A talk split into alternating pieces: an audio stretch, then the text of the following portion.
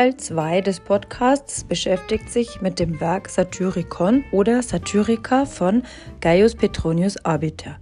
Gaius Petronius Arbiter ist verstorben 66 nach Christus, das heißt, er war ein Schriftsteller des ersten nachklassischen Jahrhunderts. Vermutlich war er ein hoher römischer Beamter und er hatte den Beinamen Elegantiae Arbiter am Hofe des Kaisers Nero. Allerdings fiel er irgendwann in Ungnade und wurde von Nero zum Selbstmord getrieben. Elegantiae Arbiter heißt übersetzt Schiedsrichter des guten Geschmacks. Das Satyricon oder auch Satyrica, man findet beide Bezeichnungen, entstand also im ersten Jahrhundert nach Christus. Grundsätzlich spricht man von einem Roman in buntesten Farben, voll nie abreißender Einfälle und genauester Beobachtungsgabe. Es ist eine Ich-Erzählung und die Helden des Satyricon heißen Enkolpius, Askultos und Giton. Diese machen eine Reise durch Unteritalien, wobei sich das Leben der jungen Leute im unteren Milieu abspielt. Die höhere Kultur kommt durch Freunde der Helden in den Roman, zum Beispiel durch den Redelehrer Agamemnon. Ein Teil der Satyrika, des Satyrikon, ist die Cena Trimalchiones, die als Quelle ersten Ranges für das Vulgärlatein der lateinischen Umgangs- und Alltagssprache galt. Wie lässt sich das Satyricon nun gattungstechnisch einordnen? Worum handelt es sich bei dem Satyricon? Ist es ein Roman? Ist es eine Satire? Zunächst, wenn man vom Titel des Werks ausgeht, Satyricon, heißt es, es ist eine Satire. Aufgrund der Vielfalt der behandelten Themen bzw. Stoffe. Außerdem ist es eine Mischung aus Prosa und Dichtung. Das heißt, es handelt sich zum Teil um eine menipäische Satire.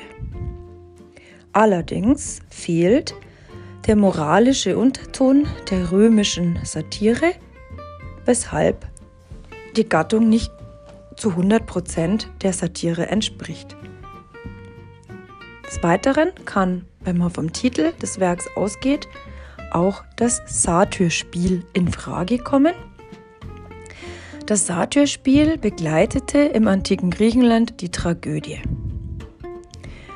Es handelt von lüsternen, sich obszön gebärdenden Satyren, die die Begleiter des Gottes Dionysos bzw. lateinisch Bacchus waren. Elemente des Satyrspiels finden sich zweifelsohne im Satyricon, aber nicht ausschließlich. Eine weitere Literaturgattung, derer man das Satyricon zuordnen könnte, ist der Roman. Und zwar der Roman in der Tradition des hellenistischen Liebesromans für ein weniger anspruchsvolles Lesepublikum. Hier geht es um ein homosexuelles Liebespaar, das, wie es der Tradition des hellenistischen Liebesromans auch entspricht, getrennt wird durch verschiedene Umstände. Einer von beiden verliebt sich anders, die Wege trennen sich und schließlich vereint man sich wieder am Schluss. Dadurch, dass es aber ein homosexuelles Liebespaar ist, kann man hier genauso gut auch von einer Parodie sprechen. Das heißt, man zieht etwas ins Lächerliche, etwas, das existiert, man verspottet etwas. Hier in dem Fall könnte es auch eine Parodie auf die Odyssee sein, ein Epos von Homer. In der Odyssee wird ja Odysseus auch erst mal sieben Jahre lang über die Meere geschickt. Das sind eben die Irrfahrten des Odysseus, bevor er nach Hause darf, kann. Odysseus würde dann Kolb entsprechen. Odysseus ist ja auf, äh, der wird ja herumgeschickt durch äh, oder aufgrund von Poseidon, der sauer auf ihn ist.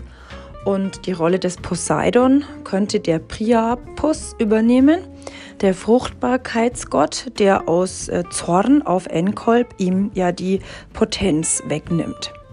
Das heißt, im Satyricon finden sich auch durchaus Berührungspunkte mit einer Parodie. Eine letzte Zuordnungsmöglichkeit wäre auch der sogenannte Schelmenroman.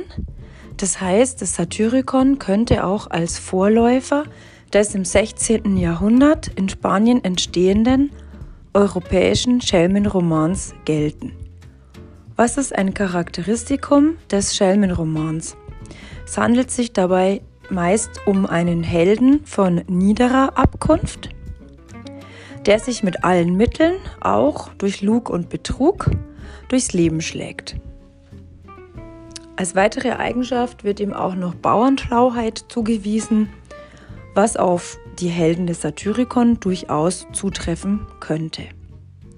Beispiele für diesen europäischen Schelmenroman sind Don Quixote von Cervantes aus dem 17. Jahrhundert, Eulenspiegel oder Felix Krull von Thomas Mann. Das heißt, einer einzigen Gattung kann das Satyricon nicht zugeordnet werden, vielmehr enthält es verschiedene Elemente aus den genannten Gattungen. Das heißt, es handelt sich teilweise um eine Satire, es hat Elemente des Satyrspiels, es folgt der Tradition des hellenistischen Liebesromans, es ist zugleich eine Art Parodie auf Homers Odyssee und es kann als Vorläufer des europäischen Schelmenromans gelten. Das heißt, Satyricon ist von jeder der genannten Gattungen ein bisschen